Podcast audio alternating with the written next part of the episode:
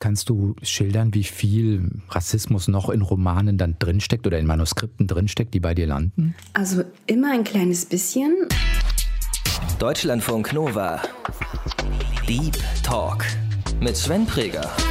Und mein Gast ist diese Woche die freie Lektorin und Expertin für Sensitivity Reading, Victoria Linnea. Diskriminierung ist in uns allen drin. Da steckt zum Beispiel auch in den Wörtern drin Powerfrau.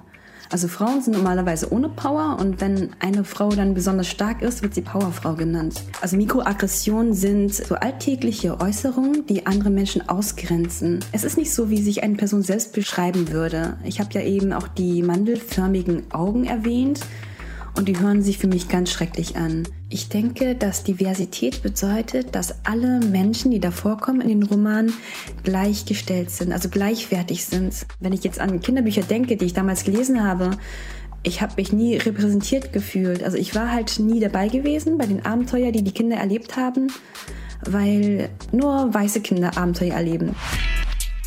Deutschlandfunk Nova. Victoria, als Lektorin, gibt es eine Stelle, an der du entscheidest, so einen Text brauche ich gar nicht erst weiterlesen, also den lege ich wirklich aus der Hand oder sagst du, nee, ich muss es eigentlich immer bis zum Ende lesen? Also bisher gab es keinen, also es gab kein Manuskript, das ich wirklich aus der Hand gelegt habe. Aber es gab schon Stellen, die halt so kritisch waren, beziehungsweise mich persönlich betroffen haben, so dass ich mit den Autorinnen geredet habe und es mit ihnen besprochen habe. Also wie diese Autorinnen es darstellen wollten. Du beschäftigst dich ja unter anderem mit Sensitivity Reading, also du hast einen Blick auf Diversität in Romanen. Also da geht es zum Beispiel um, um rassistische Stereotype.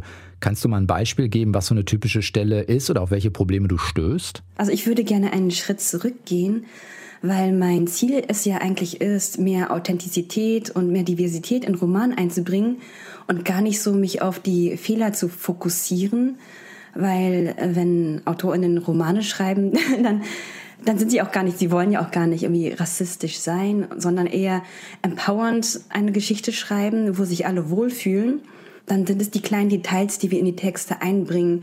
Wenn man zum Beispiel noch keine Berührungspunkte mit einer bestimmten Lebensrealität hat oder eine Kultur hat, fehlen einem die Details. Also wenn ich zum Beispiel von einer chinesischen Familie ausgehe, wo Essen zum Beispiel sehr wichtig ist und man das nicht bedenkt, dann sprechen wir über diese Sachen und dann wird der Text irgendwie authentischer und lebendiger und ein bisschen echter weil von der Lebensrealität her kennt man vielleicht keine chinesischen Familien und weiß auch gar nicht, äh, was in dieser Kultur wichtig ist.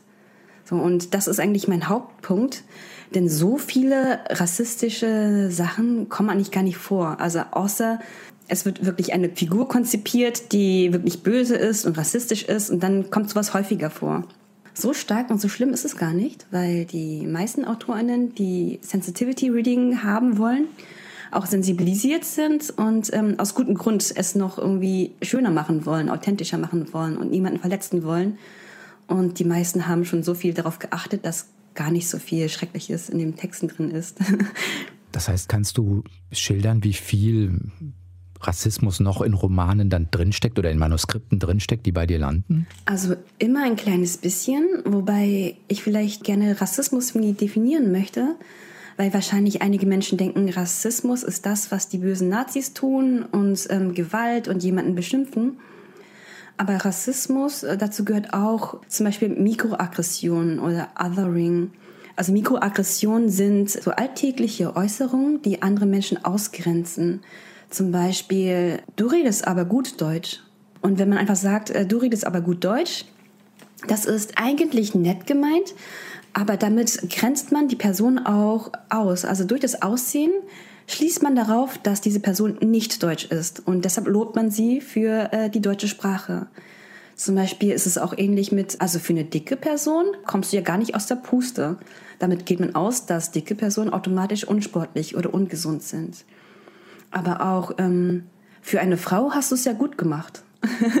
also, also vielleicht, äh, vielleicht spürst du das auch ein bisschen, dass da ein Lob drin ist, aber gleichzeitig so ein bitterer Nachgeschmack. Also für eine Frau kannst du es ja schon gut, ne? Also Ja, es ist auch eine Beurteilung schlichtweg. Ne? Also ich nehme auch die Deutungshoheit äh, erstmal schön an mich. Irgendwie geht man davon aus, dass Frauen automatisch weniger können als Männer und dann wird man so extra gelobt. Da steckt zum Beispiel auch in den Wörtern drin Powerfrau. Also Frauen sind normalerweise ohne Power und wenn eine Frau dann besonders stark ist, wird sie Powerfrau genannt. Und von Männern wird ausgegangen, dass sie automatisch stark sind und durchsetzungsfähig. Also ich kenne nicht das Wort irgendwie, ja, das ist voll der Karrieremann, voll der Powermann. das hört man selten. Und das sind diese kleinen Sachen, die in den Romanen vorkommen, weil es ja verschiedene Figuren gibt, die in die Geschichte integriert sind, mit allen anderen Figuren, die in dieser Geschichte vorkommen, gleichwertig sind. Und dann wird zum Beispiel eine marginalisierte Person gelobt, so wie, ja, du kannst aber gut Deutsch oder du bist ja doch recht gesund. Und die meisten AutorInnen meinen das wirklich positiv. Also die wollen irgendwas Schönes in ihre Romane einbringen, sodass ähm, die marginalisierten Menschen einbezogen sind und nicht als schlecht dargestellt werden. Also nicht, das ist der böse Ausländer und so, sondern wirklich, oh, das ist eine Person, die ist ja, äh, obwohl sie anders aussieht, ist sie ja trotzdem voll schön. Und das klingt unterschwellig mit. Und das tut natürlich auch weh für die betroffenen Lesenden. Also warum werde ich nicht als Mensch angesehen? Also warum muss man sagen, oh, die, die, der, der andere Mensch dort, der ist äh, schwarz. Da wird dann dieses Schwarzsein direkt in den Fokus gerückt, obwohl die Aussage eigentlich ist, ja, wir sind ja auch, wir sind, wir sind gleich. Also, und es geht nicht darum, dass diese Person schwarz ist. Es geht darum, Freunde zu finden zum Beispiel oder jemanden kennenzulernen oder um ein Problem, was im Roman vorkommt. Aber dann wird halt oft auf äh, bestimmte Attribute fokussiert, zum Beispiel das Schwarzsein oder die schwarze Person ist ja doch nett, die ist ganz toll. Und ähm, ja, Hast du das Gefühl, dass es dann auch der, ich weiß es gar nicht, Grundgedanke dahinter ist bei den AutorInnen, vielleicht das Mindset zu haben, schwarz wird vielleicht bei meinen LeserInnen als in Anführungszeichen negativ ausgelegt. Deswegen muss ich was Positives ausgleichen, weil ich doch sagen will, die Figur, die ich da geschaffen habe, ist was Positives, was ja eigentlich schon wieder eine Gedankenwelt mitbringt, die von vornherein nicht stimmig ist. Weißt du, wie ich das meine? Ja, ich verstehe ganz genau, wie du es meinst. Ähm, ich glaube, sowas passiert eher unbewusst. Also man möchte ja alle mit äh, einbeziehen und da ist ein sehr positiver Willen dahinter. Und dadurch, dass man das nicht anders kennt und von Anfang an so sozialisiert ist, ich meine, wir sind ja auch in so einer leider rassistischen Gesellschaft, ohne es zu bemerken. Und das ist einfach drin und man spricht einfach so und schreibt einfach so, auch wenn man das nicht böse gemeint hat. Victoria Linear ist freie Lektorin. Das heißt, sie arbeitet mit AutorInnen zusammen an Manuskripten, meistens für Romane. Sie hat erst Deutsch als Fremdsprache unterrichtet und sich 2016 als freiberufliche Lektorin selbstständig gemacht. Dabei war ihr schon lange aufgefallen, dass gerade deutsche Romane von Männern dominiert werden und eurozentrisch sind von der Perspektive her. 2018 hat sie deshalb zusammen mit einer Kollegin die Website Sensitivity Reading ins Leben gerufen. Das Ziel ist es, mehr Diversität in Romanen abzubilden. Und das kann gelingen, wenn marginalisierte Gruppen authentisch repräsentiert werden. Das heißt, es geht unter anderem darum, Klischees zu durchbrechen und andere Perspektiven einzunehmen. Ist denn Mikroaggression das häufigste, was dir so jetzt auf der, ohne zu sehr in diesem Problemlevel zu bleiben, aber was dir an häufigsten Problemen begegnet? Oder keine Ahnung, geht es noch darüber hinaus? Wie würdest du das einschätzen? Ich glaube, das ist das häufigste.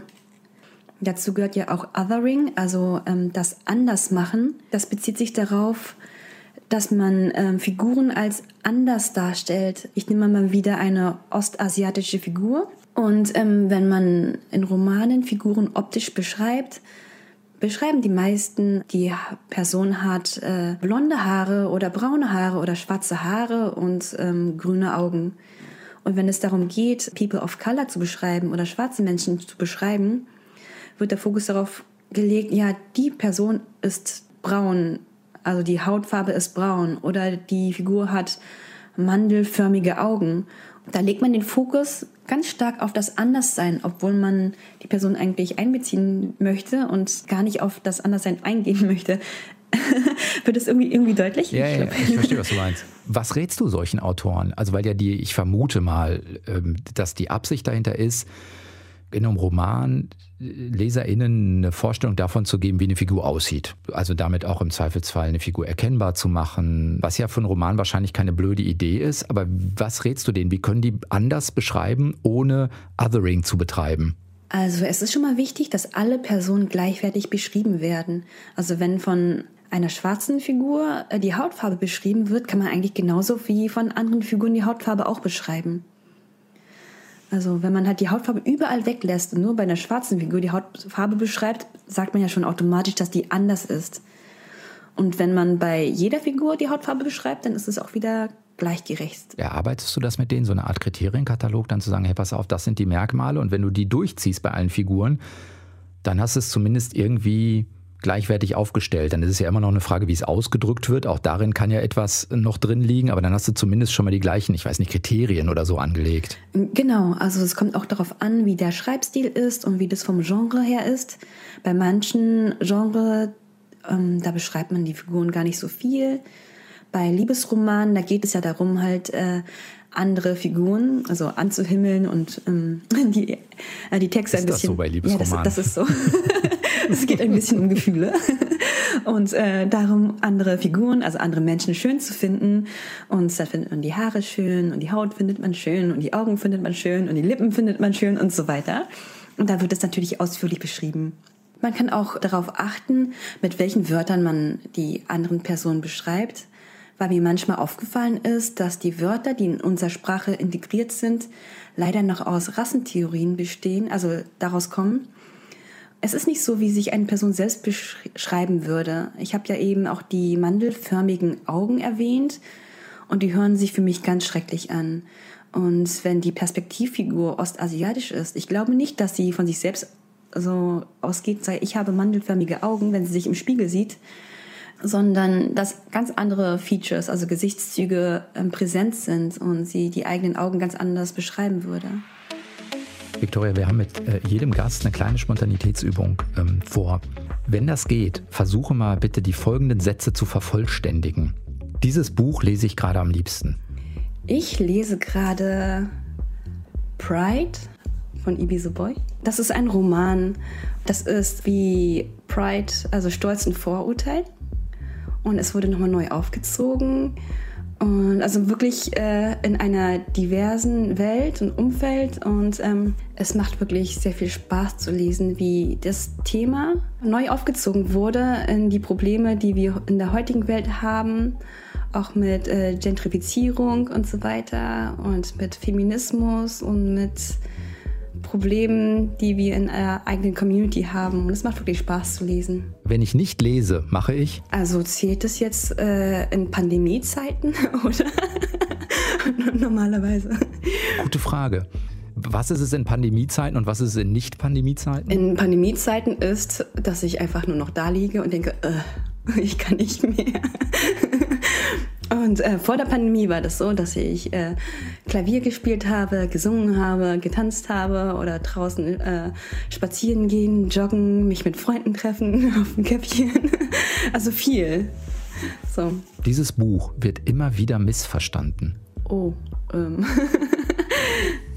Wenn es das gibt. Ich glaube, das gibt es nicht, weil es immer, immer irgendwo Menschen gibt, die das Buch dann halt doch verstehen. Und wenn ich jetzt davon ausgehe, dass das Buch missverstanden ist, dann behaupte ich ja auch, dass ich das Buch verstehe und die anderen nicht. Aber ich glaube nur, dass es verschiedene Meinungen gibt und alle Menschen, die Bücher meistens unterschiedlich interpretieren. Also meistens. Wobei es schon ziemlich in eine Richtung geht, meistens. Dieses Buch würde ich gerne noch schreiben. Oh ja, ich habe ziemlich viele Bücher, die ich noch schreiben möchte. Ja, mal sehen, vielleicht komme ich ja dazu. Ich habe vor zehn Jahren, glaube ich, vor, oh Gott, das ist ja schon so lange her. Irgendwann mal, als ich Zeit hatte, hatte ich so einen Science-Fiction-Roman angefangen. Es ist halt auch sehr divers und es geht auch um Fluchtgeschichten, weil ich, äh, ja, meine Familie aus verschiedenen äh, Fluchtsituationen gekommen ist, um Genozide, um Politik und alles verpackt in einer Liebesgeschichte, weil ich auch noch das Schöne in der Welt sehen möchte. Dieses Buch sollte besser nicht mehr verlegt werden. Oh, ich glaube, da gibt es viele. Zum Beispiel? Ich glaube, das sind meistens Bücher, die in Richtung Sachbuch gehen. Also ich habe auch viele Bücher im Kopf, da geht es um, oh, wie heißt denn das, wo Männern empfohlen wird, wie sie Frauen aufreißen sollen. Ich glaube, dieses Pickup Artist. Darüber gibt es doch einige Bücher. Also wenn ich das lese, finde ich das ziemlich irgendwie ja, unangenehm und gewaltvoll. Es gibt auch einige Bücher, wo auch Sätze drinstehen, wie man Frauen manipuliert und um die Finger wickelt und psychisch unterdrückt. Und das finde ich schon sehr unangenehm. Vor allem, wenn es als Sachbuch noch aufgemacht ist.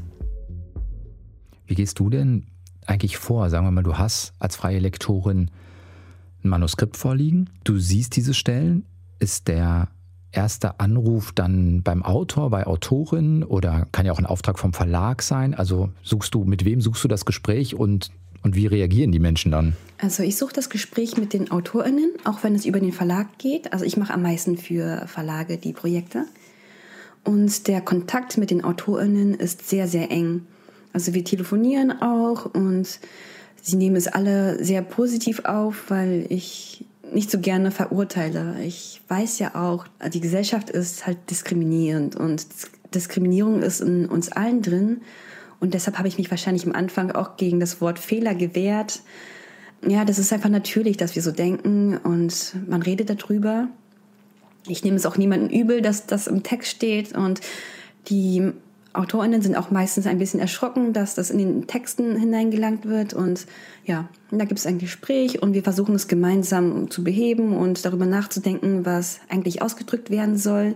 Und dann suchen wir gemeinsam Lösungen. Und ja, eigentlich ist es ganz schön, weil man ja auch so miteinander lernt. Und bisher sind alle, alle positiv daraus gegangen. Gibt es Rückmeldungen vom Publikum? Also, dass LeserInnen vielleicht auch sagen, hey, in dem Buch habe ich nochmal Beschreibungen gelesen oder Charakterzüge erfahren, wo ich wirklich nochmal merke, ah, das ist Diversity, das unterscheidet sich auch von anderen vorhandenen Stereotypen? Ja, doch, es gibt einige Rückmeldungen. Also, also ab und an frage ich auch auf Twitter nach, welche Bücher meine FollowerInnen gelesen haben und welche sie gut fanden. Und da kam auch schon einiges, einiges zusammen und es macht einfach Spaß, auch die Kommentare zu lesen, dass es doch gute Bücher gibt. Also gut in dem Sinne, dass sie äh, schön zu lesen sind für die betroffenen Personen. Hast du das Gefühl, wir müssten diese Debatte eigentlich auch noch mal ein Stück auf Bücher ausweiten, die es bereits gibt?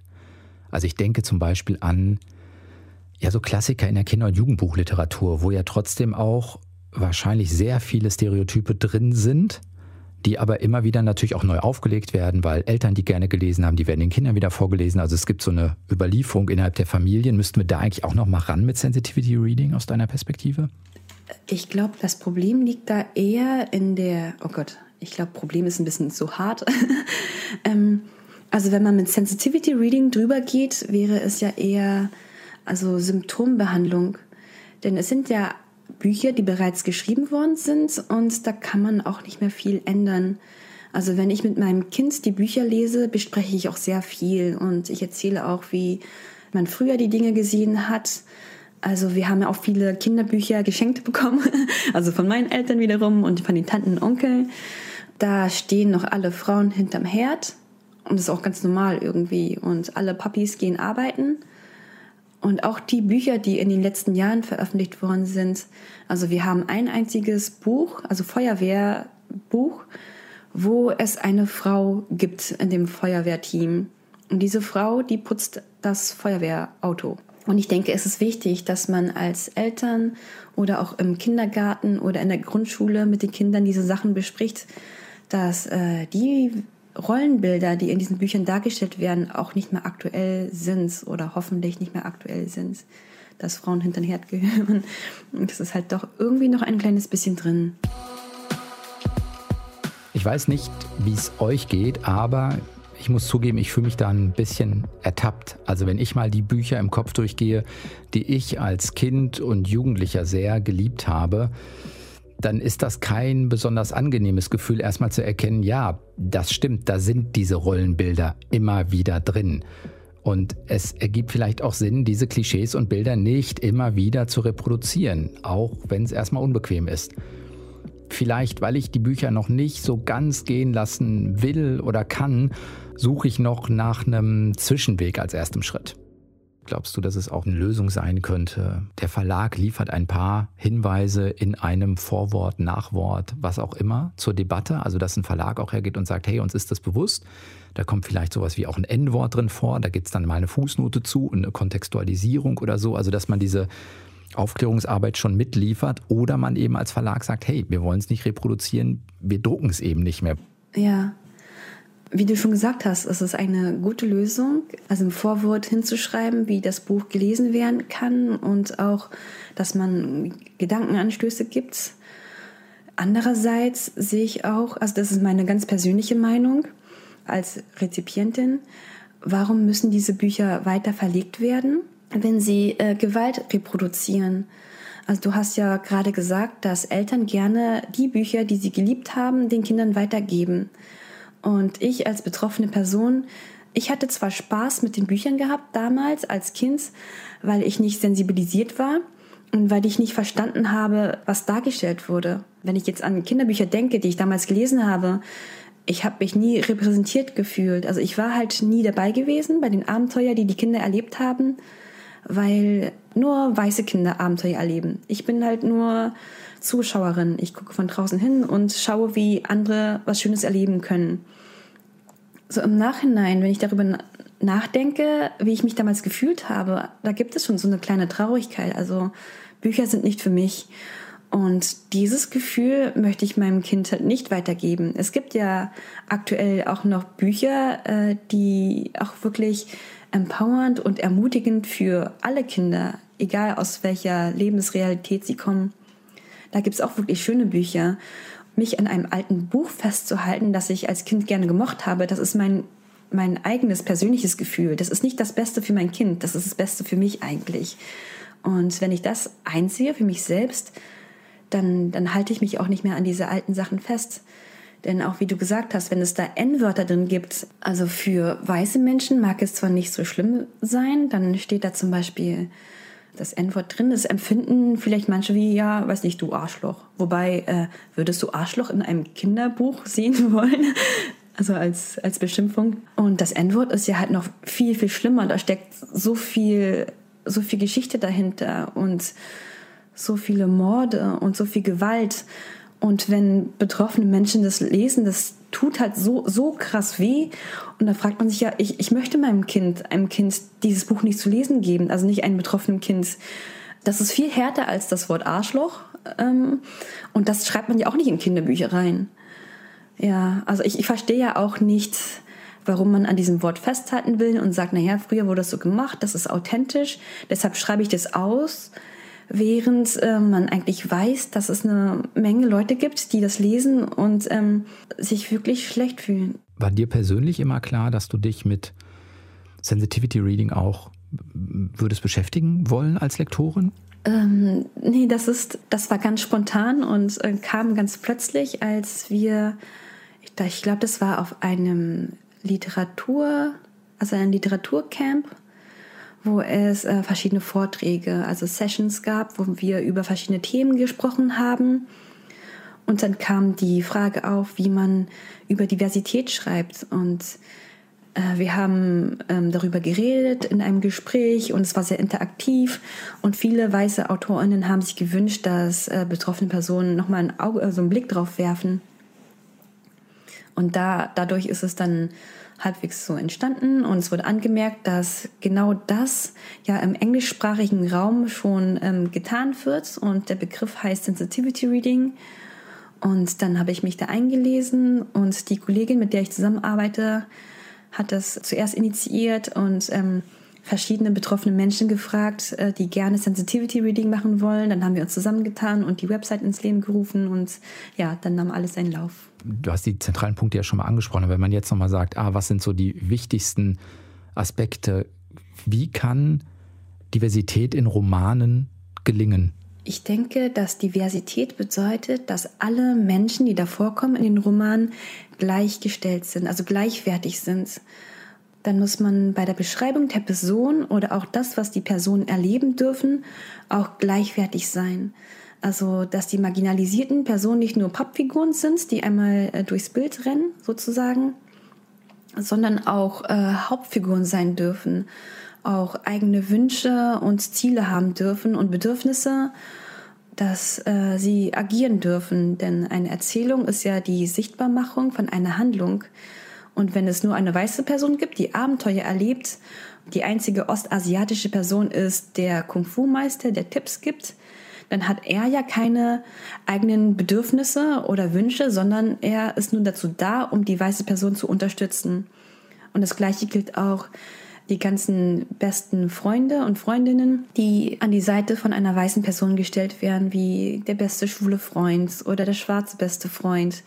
Oder ähm, ja, es gibt halt ganz viele wo die Figuren einfach nur dazu da sind, um weiße Menschen oder dominante Menschen zu unterstützen. Heißt das auch aus deiner Perspektive, es braucht eigentlich eine andere Art, das ist eine sehr weit gefasste Frage, eine andere Art von Erzählweise? Oder heißt das, wir müssen eigentlich sozusagen die Besetzung der Geschichte mal drehen? Also es muss eine diverse Person auch mal Zentralfigur sein und es muss auch mal eine weiße Person nur, nur unterstützender Charakter sein oder irgendwie sowas, damit es insgesamt eine Gleichwertigkeit gibt?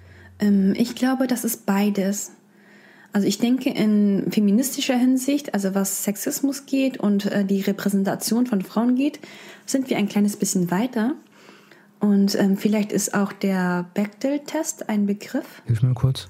Äh, Alison Bechdel ist das. Und ähm, sie hat so einen Test sich erdacht, um herauszufinden, ob eine Geschichte stereotypisch erzählt wird.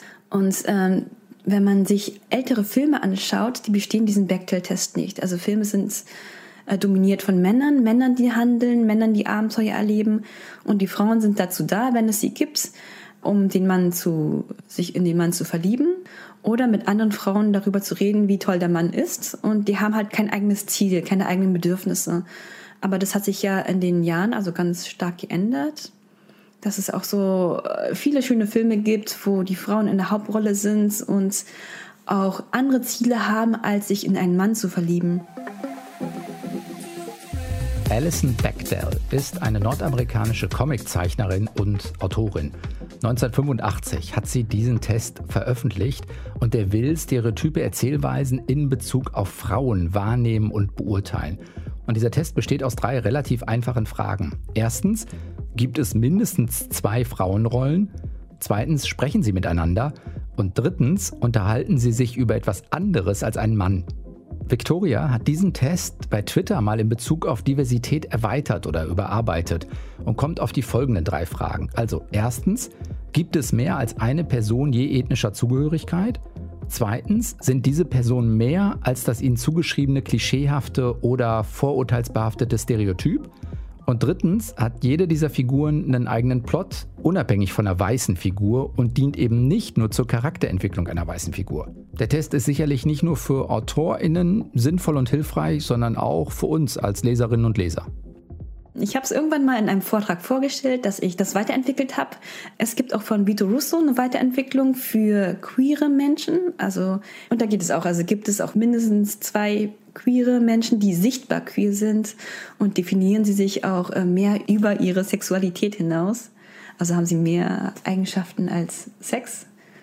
Und ähm, es ist ja auch so, dass queere Menschen früher in den Filmen oft am Ende gestorben sind, weil sie sozusagen keine Rolle haben, außer die hetero-Menschen zu unterstützen. Weil heterosexuelle Menschen, die können sich am Ende sozusagen biologisch reproduzieren und ähm, ja. Dem anderen bleibt nur der Tod.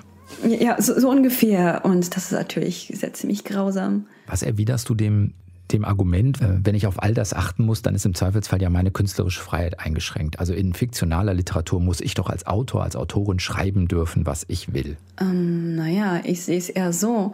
Also wenn, wenn man über etwas Schreckliches schreiben möchte, könnte man auch kreativ sein. Warum fällt einem, wenn es was Schreckliches sein soll, nur rassistische Zwischenfälle ein? Ich habe auch äh, in, was, vor allem in Fantasy-Romanen gesehen, wenn ein Antagonist böse sein soll, dann foltert er und vergewaltigt Frauen. Also ich finde es ziemlich, ziemlich einfach und ziemlich stereotyp, dass Vergewaltigung als einziges benutzt wird, um das Schlechte darzustellen. Man berücksichtigt dabei nicht, also was man in den Büchern mit den Frauen macht. Also sie sind halt nur dazu da, um vergewaltigt zu werden um darzustellen, dass der Antagonist wirklich sehr böse ist. Dann stelle ich die Frage, beziehungsweise viele stellen die Frage, ja, muss denn unbedingt eine Vergewaltigung benutzen, um ähm, das ultimative Böse darzustellen. Genau, genau. Es gibt so viele Möglichkeiten und wenn man Autorin ist und so kreativ ist und so viele Möglichkeiten, also einem steht alles offen. Warum benutzt man nur das eine, was halt immer benutzt wird und sehr stereotypisch ist und klischeehaft ist und gleichzeitig auch noch ähm, Menschen verletzt. Jetzt könnte man ja sagen, weil es ja wirklich böse ist, wenn man vergewaltigt. Also es ist ein gutes Beispiel, eine gute Illustration dafür. Ja, und dann kann man in die Textebene gehen und sehen, wie vergewaltigt wird. Also es, ähm, vieles ist dann doch voyeuristisch geschrieben, wo man in der Tätersicht ist. Das möchte ich eigentlich persönlich auch nicht lesen. Und ähm, in manchen Büchern ist es auch noch leider so, dass wenn Frauen vorkommen, dafür da sind, halt dazu zu dienen, um vergewaltigt zu werden. Und das ist wirklich arg, finde ich. Oder dass es Frauenfiguren gibt. Frauen, die halt nur stark werden können, wenn sie diese Vergewaltigung überlebt haben. Ja, also dadurch definiert werden, egal. Mm, genau, genau. Davon gibt es auch sehr viel. Kannst du zum Abschluss, wenn man mal sagt, Wer schafft das denn als Autor oder Autorin gerade? Hast du im Kopf, ich weiß nicht, zwei, drei, ich nenne es jetzt einfach mal Lesetipps, wo man sagt, hey, wenn ihr mal lesen wollt, wie es gut funktioniert, guckt euch die an, lest das. Mm, ich überlege gerade, also bei den Jugendbüchern fällt mir immer wieder ein, Percy Jackson ist die ganze Reihe von Rick Riordan. Also er schreibt wirklich schön, auch als ähm, nicht betroffene Person, als weißer Mann sozusagen über sehr viele verschiedene Lebenswelten und sehr divers, äh, also in allen Richtungen, egal ob es jetzt Kulturen angeht äh, geht oder Queerness oder Behinderung. Also das ist wirklich sehr gut gelungen. Also es gibt ja auch die Diskussion, dass außenstehende Menschen es nicht so gut ausdrücken können, aber wenn man genug Sensibilität äh, besitzt und sich wirklich mit den marginalisierten, mit den betroffenen Menschen abgibt und ihnen zuhört, dann kann man da schon sehr viel erreichen. Und ähm, deutschsprachigen Raum fallen mir ähm, Judith und Christian Vogt ein, die wirklich sehr schöne, diverse Bücher schreiben. Gerade bei den Kleinverlagen. Also ich finde, dass die Publikumsverlage ein bisschen mehr noch auf die Wirtschaftlichkeit achten müssen. Und bei den Kleinverlagen, die können, äh, die können mehr dahinter stehen, auch wenn sie halt nicht so viel Geld damit verdienen. Und da gibt es zum Beispiel den Ohne Ohren Verlag und den Artscript Fantastik Verlag oder den Archiv Verlag und ähm, die stehen sehr dahinter und alle AutorInnen, die dort veröffentlichen, denen ist Diversität auch sehr wichtig und viele davon sind auch in irgendeiner Weise betroffen. Da gibt es wirklich schöne Bücher. Sagt die freie Lektorin und Expertin für Sensitivity Reading Victoria Linnea. Ein paar von deinen Literaturtipps packen wir mit auf unsere Homepage. Dir vielen Dank für deine Zeit und das Gespräch. Das war der Deep Talk für diese Woche. Ich bin Sven Preger und raus. Habt eine gute Zeit. Ciao. Deutschlandfunk Nova. Deep Talk. Jeden Mittwoch um 20 Uhr. Mehr auf deutschlandfunknova.de.